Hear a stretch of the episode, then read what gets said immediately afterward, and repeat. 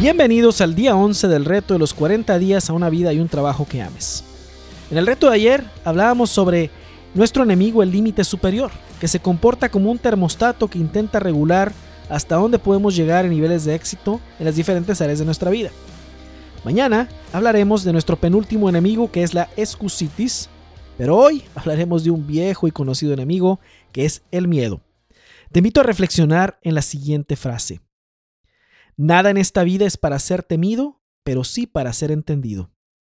Ha llegado el momento de entender más y temer menos. Marie Curie. El miedo es una respuesta física ante el peligro. Es un mecanismo de supervivencia, igual que el hambre y la sed. El hambre, por ejemplo, es la señal que nuestro cuerpo nos da cuando necesitamos alimentarnos. Una persona normal experimentará hambre por lo menos tres veces al día. Pero el hambre, que es algo bueno y normal, puede convertirse en algo malo cuando se pierde la habilidad de controlarlo.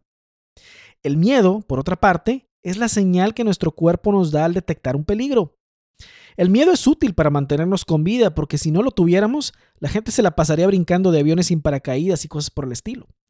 Pero al igual que con el hambre, si perdemos la habilidad de controlar el miedo, los efectos nos pueden paralizar por completo. Y es ahí donde el miedo pasa de ser nuestro amigo a nuestro enemigo. Vamos a comenzar a hablar, hay dos tipos de efectos, positivos y negativos del miedo. Vamos a comenzar con los efectos positivos. El miedo es el responsable de que existan los sistemas de seguridad más sofisticados. Es el responsable de que existan los paracaídas, las redes que se colocan bajo los trapecios, los seguros de autos, de casas, etc., los sistemas redundantes en una aeronave, sistemas de seguridad en un automóvil, sistemas de alarmas, etc. Todo aquello que mitigue un riesgo es el resultado del efecto positivo del miedo. Los efectos negativos del miedo son aquellos que causan estrés, ansiedad y nos pueden paralizar o nos paralizan. Voy a usar de nuevo el ejemplo del hambre. Si uno tiene hambre y no hace nada al respecto, ¿qué es lo que sucede? Se convierte en un problema y dependiendo del tiempo que uno dure sin comer, el problema se puede volver bastante serio, ¿cierto? Entonces, podemos decir que el hambre necesita una solución y la solución que necesita es la de ir a comer. Con el miedo sucede exactamente igual. Si uno tiene miedo y no hace nada al respecto, dependiendo del tiempo que uno dure con ese miedo sin resolver, este se convertirá en un gran problema. Pero para resolver el problema del miedo no se necesita comida, se necesita otra solución. Hay toda una mística detrás del miedo, sobre de dónde proviene, de cómo contrarrestarlo, de cómo afrontarlo. Pero mientras no se vea el miedo, primeramente desde un punto de vista práctico, siempre entrarán en la escena sus efectos negativos, porque al igual que el hambre, el miedo requiere primeramente de una solución práctica, no una emocional. Manejar el miedo no es cuestión de decirse a sí mismo, de hoy en adelante no tendré miedo, aunque es mejor hacer eso que no hacer nada.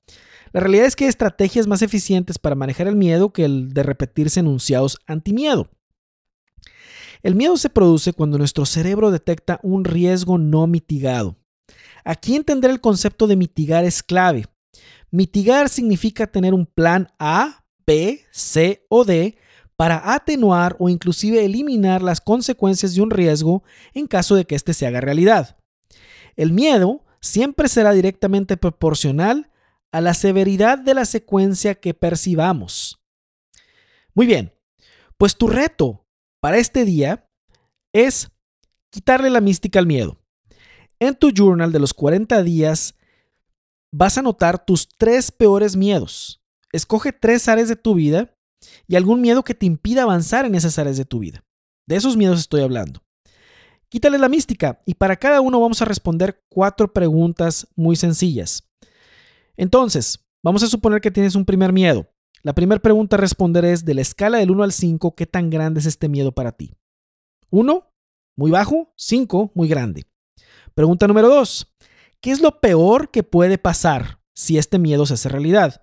Y esta no es una pregunta retórica para que te hagas para atrás en tu miedo. Es realmente una pregunta. ¿Qué es exactamente lo peor que puede pasar? Número tres. ¿Qué es lo que puedo hacer para mitigar este riesgo? Para atenuar esto peor que puede pasar. Y pregunta número cuatro.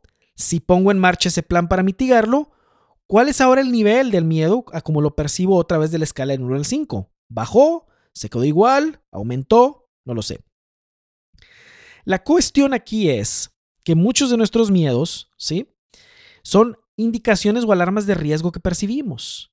Y lo que tenemos que hacer es escribirlos, verlos, evaluarlos, si es necesario hacer un plan y, y después de ese plan movernos. Puede ser que un miedo no haya plan que lo mitigue y ese miedo siga siendo de un nivel muy grande. Entonces en ese, en ese caso no te tienes por qué mover. Y hay muchos ejemplos de sobra cuando eso, cuando eso sucede. Pero cuando después de un plan el riesgo baja, lo que tú percibes del miedo baja, entonces puedes decidir cómo moverte y en qué y cómo hacer un plan para moverte. ¿Sí me explico? Entonces le estamos quitando la mística al miedo y es crucial que los miedos los comencemos a llamar riesgos y hagamos un plan para mitigarlos porque esto, de esto dependerá que demos grandes pasos en las diferentes áreas de nuestra vida que van a ser muy necesarios. Muy bien, pues en sus marcas, listos, fuera.